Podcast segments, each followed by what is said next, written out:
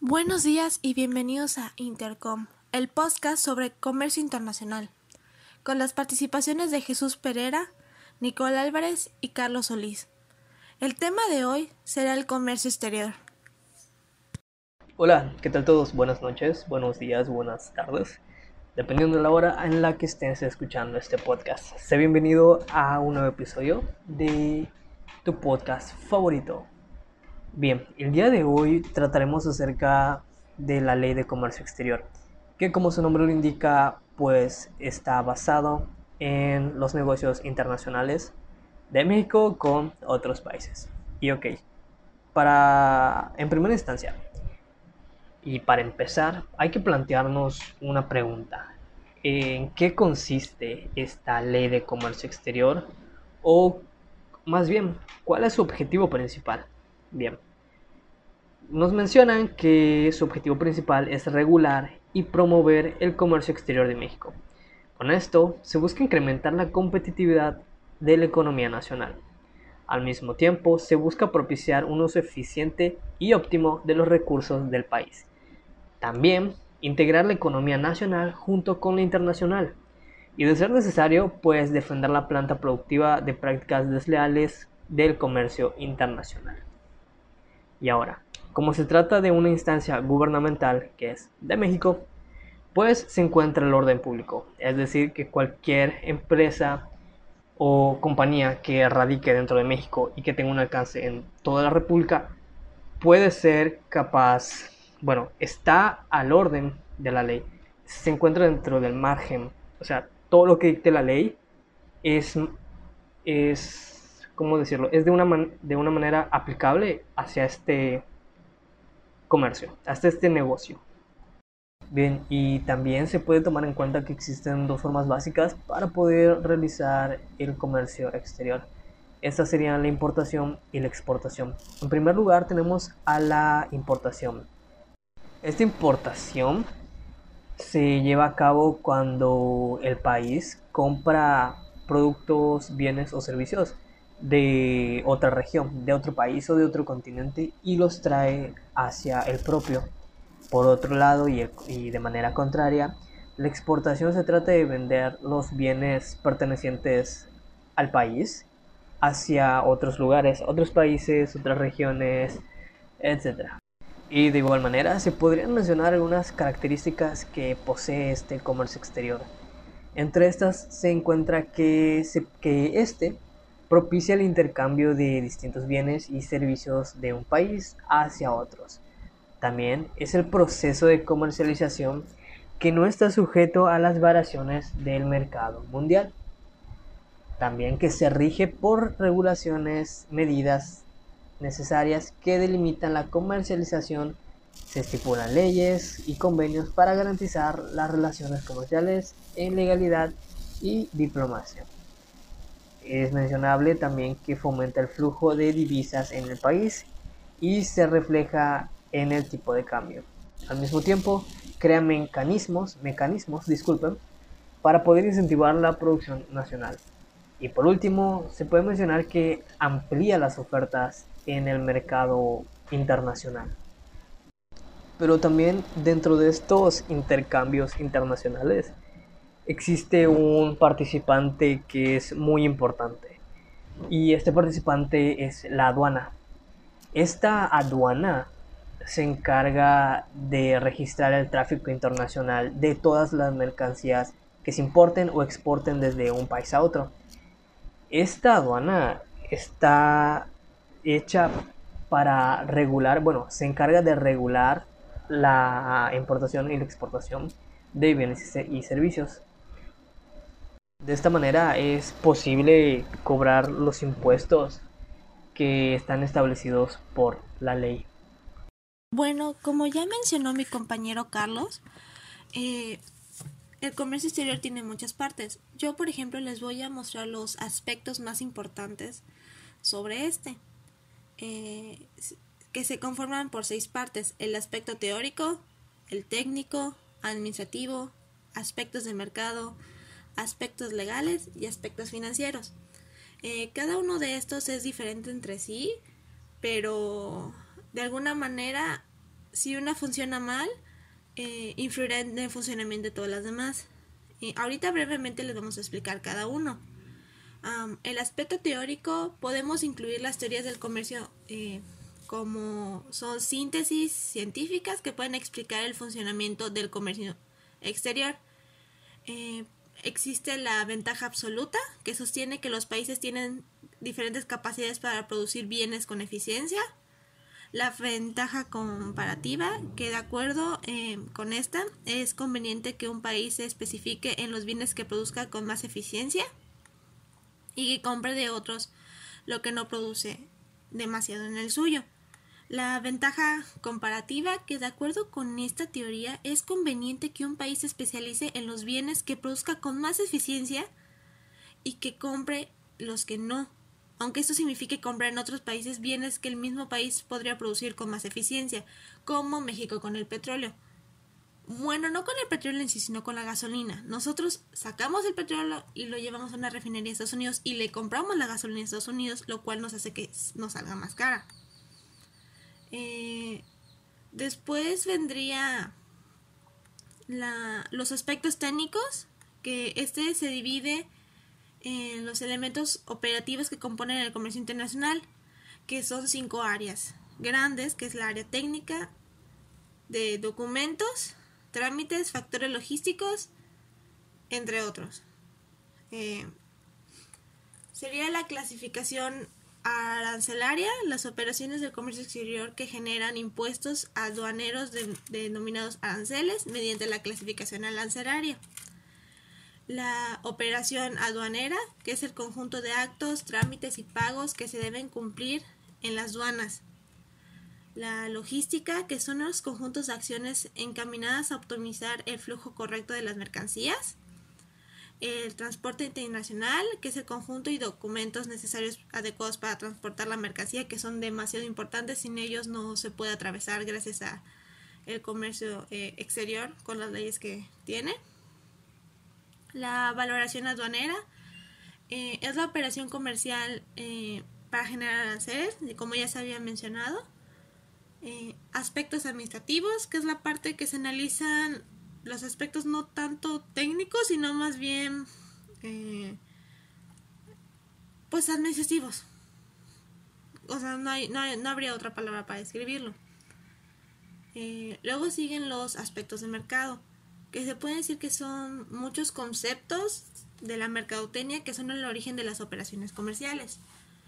Eh, luego siguen los aspectos legales, que son los aspectos más importantes en el comercio internacional para el aspecto legal, eh, el cual se conforma con un conjunto de órdenes a las que se someten las operaciones del comercio eh, exterior, proyectándolas en un marco demasiado legal.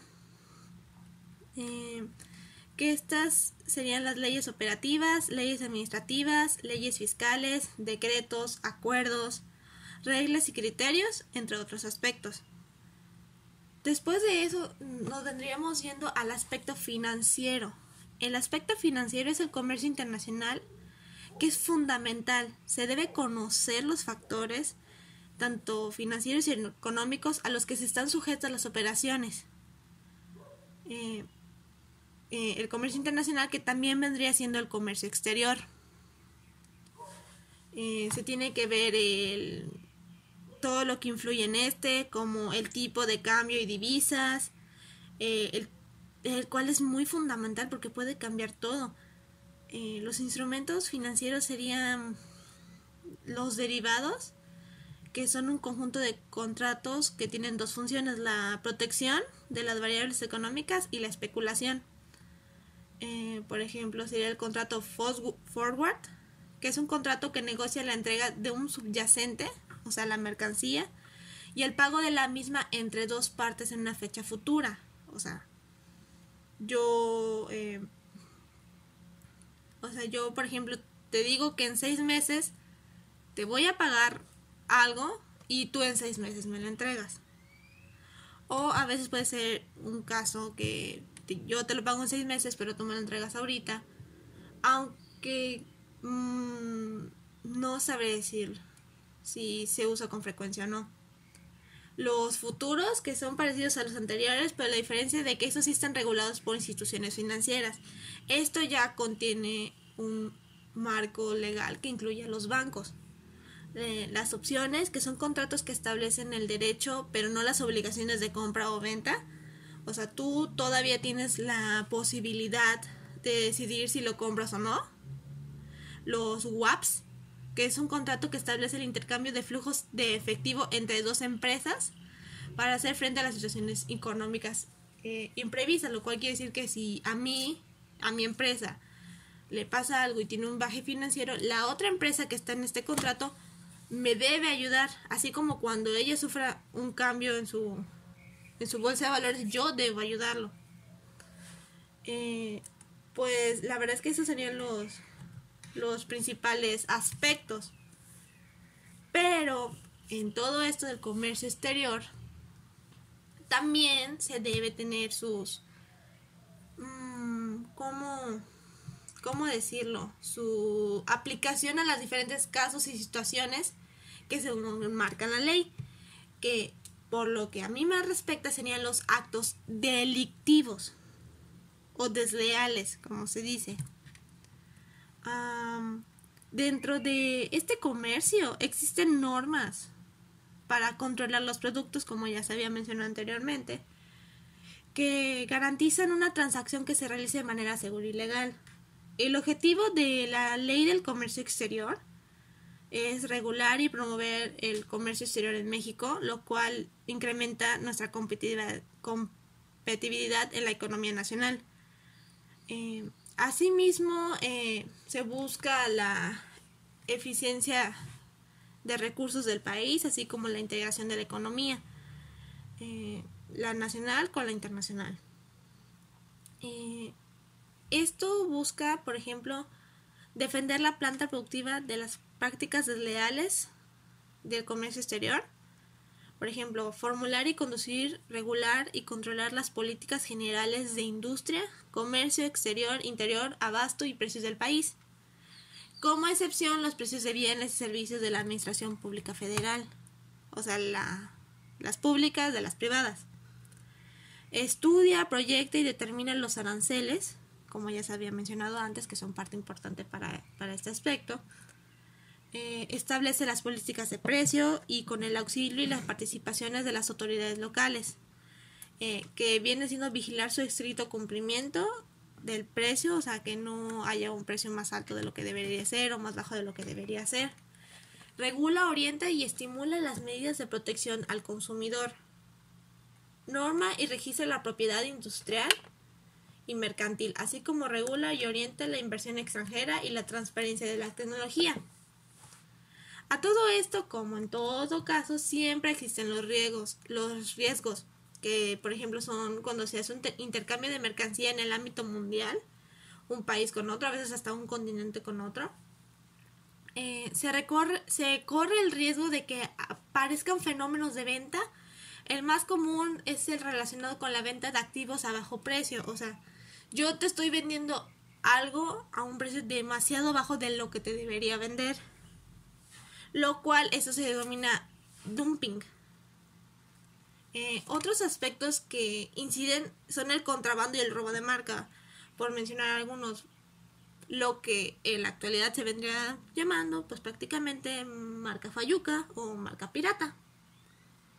Eh, el artículo 28 de la Ley del Comercio Exterior clasifica el dumping y a la subvención como prácticas de comercio internacional desleales eh, si además se reúnen otros elementos como la existencia de un daño a la rama de producción nacional, la relación causa-efecto del dumping y la subvención del daño a la rama de producción nacional.